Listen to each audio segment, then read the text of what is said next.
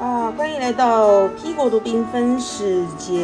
咦，这次什么样的动物来到 P 国度呢？这一次是两栖的一个梦幻种哦，是非洲大牛蛙哦。我相信很多养角蛙的一个群众们都非常喜欢这个牛蛙款哈，尤其是非洲大牛蛙。千万不要想象它这样子长得这样皱皱的哈，灰灰的，然后没有什么色彩哦，因为它这样一坨看起来就像一个泥沼这样子，其实它非常的讨喜哈。它跟小丑蛙又不太一样，因为它就是一个大吃货啊，它就是一个大吃货，然后它连那种。呃，呃，老鼠啊，昆虫啊，蝎子啊，只要能够动的生物，它就是可以直接把它吞下去这样子啊。尤其是两栖类的一个爱好者们哈，都会非常喜欢非洲大牛蛙。只要呃一个两栖的爱好者都知道我在讲什么哈。那我那个小子就说，哎，妈妈。你有有没有听过小丑蛙？我想说，哇，小丑蛙那个眼睛这么小，我妈妈真的是很不喜欢哦。我比较喜欢那个呃那个黑眼圈呢，呃大一点的哦，周围性大一点的，因为小丑蛙那两个鼻孔哦这样子啊啊距离就很远，然后两个眼睛又很分开哈，看起来啊就是嗯不讨喜，我不是很喜欢小丑蛙。然后呢，它有就是扁扁的啊，妈妈比较喜欢那个呃大牛蛙。啊，那但是非洲大牛蛙，又又俗称美洲大牛蛙哦，那其实不是很好找哦。那据说它非常的凶猛哦。那我后来啊，好像找到一只，呃，它就来到了 P 国度。嗯，那时候找到的时候，我一开始呢，哎，是觉得它的属性跟一般的角蛙啊，一般的角蛙其实都是属于那些啊蟾蜍类科啊。那哎，非洲大牛蛙的属性不太一样，于是。我一开始我就把它埋在那个我种的一个花盆里面啊，那花盆里面呢，哎，其实奇怪，怎么隔一天早上它就不见了呢？啊，隔天早上 不见了呢？我想说啊，没有关系，那它应该往另外一个花盆跳了吧？那第二天呢，又看见它冒出两颗眼睛啊，那果然啊，那还不错，那我就给它先喂了几颗饲料啊，这样子。那奇怪，它这好像肚子不太饿啊。那时候我想说，它是不是在冬眠啊？那第三天、第四天哈，那于是又埋在那个花盆里面，这样子就是用一个很自然的生态，在我的阳台在那边快乐的生活着。那过了一个礼拜之后呢，啊，我每天就是这样子的去巡阳台呀，啊，种种花呀，然后这样看一下，哎，奇怪，我的呃大牛花呢？我的阿牛怎么不见了呢？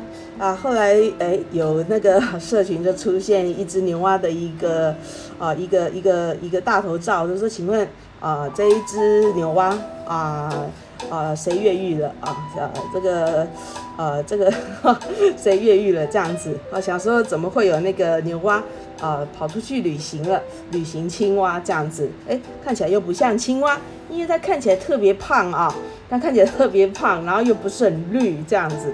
哇，我就自首啦！我想说，啊不好意思，我是你隔壁的邻居啊。那、那、那想说，那可不可以？我可以去跟你抓一下我的牛蛙这样子。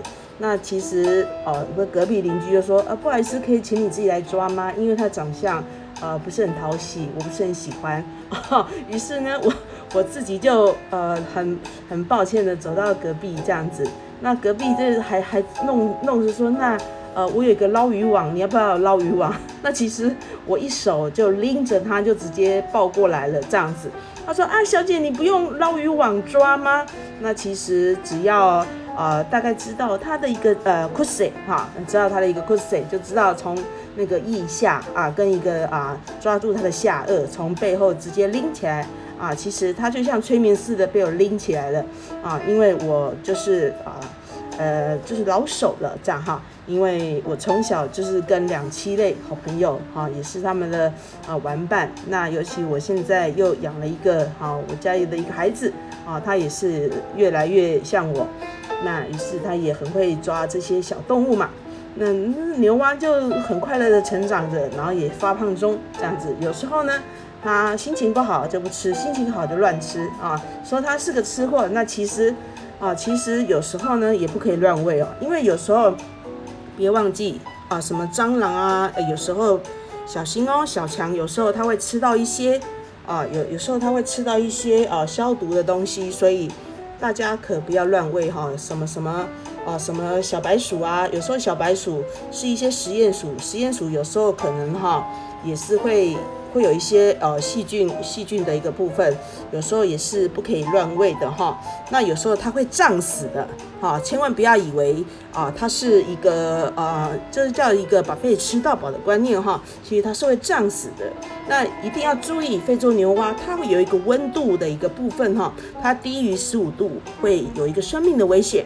好，所以它如果低于二十二度的时候呢，反应会有点迟钝，哈，就是有点傻傻的，那眼神会发直哦，好，不要以为它永远看起来就这么傻，那代表说它的皮肤的温度，哈，尤其是蛙类，哈，它其实皮肤软软的，其实非常敏感的哦。那如果温度超过三十度呢，好，甚至于啊三十五度以上呢？哦，可能啊，有没有听过温水煮青蛙呢？哈哈，啊，别小别小看牛蛙呢，啊，温水煮青蛙，啊，其实它也会慢慢的被温温度焖熟的哈，它可能会呈现一个融化的状况。啊，大家有没有一个经验？如果有养过角蛙的一个经验值，有没有发现放在阳台啊，不知不觉你的角蛙就融化了，然后出现阳台看的时候，哎。不知不觉，角花角蛙怎么整只都不见了？其实就被外面的温度给融化了哈。所以，我们养这些小动物的时候呢，一定要非常非常的注意。那有时候呢，它也可以吃一些小鱼啊，那也可以吃一些同类的一些小青蛙，或者一些小麦虫哈，或大麦虫。都是可以的，那不要忘记啊，它的体型就要有适当的一个量哦，哈，这是一定要注意的。那不要忘记，一定要有一个哈一个量跟一个它体型大小的比例。那一定要有爱，好吗？有爱，那不要说啊，喜欢就养它，不要就弃养它，这是一个最基本的一个概念哦，这是一个最基本的概念。那尤其呢，啊，尤其 P 国度啊，就是从从一个概念就是哦，因为我本身是一个设计师哦，那我我从小就是都会有动物跟植物这样子一起相伴而长大。那这些观念呢，来自于我的父母亲。那我来自于一个感性跟一个理性的一个家庭长大啊。那这些部分我就把它结合起来啊，所以我也是属于一个异性的特质这样子。那所以造就现在的我那。现在有 podcast 这东西，于是我就把它成立于一个概念性的一个谈话型的一个节目。那为什么叫 P 国度缤纷世界呢？啊，因为我就把它延伸到现在，因为生活就是属于一个缤纷的一个色彩缤纷的一个世界啊，所以呢，生活不只是只有工作，那工作不一定只有生活，它如果可以把它融在一起。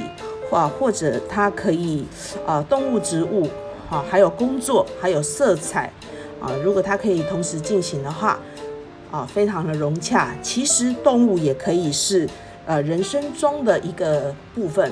那尤其是我们面对生死的时候，其实我这个人非常的，嗯，淡然。有时候你会发现，啊，动物或植物，啊，生跟死之间呢，你会发现。我都会把它称之为他不想活了，他自然就离开了哈。他不想活了，自然就离开了。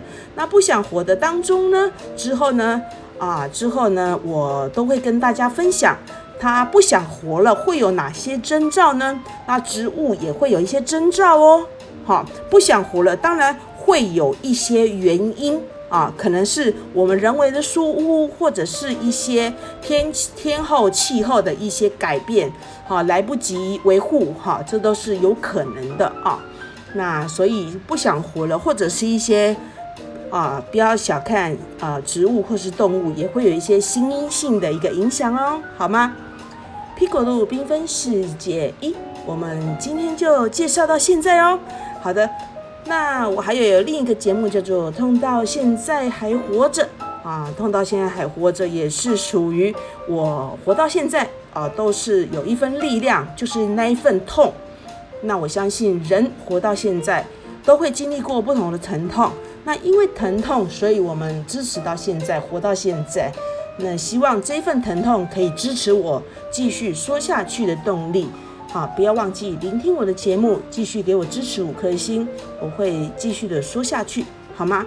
好，谢谢各位的聆听，我们下次见喽。好的，拜拜。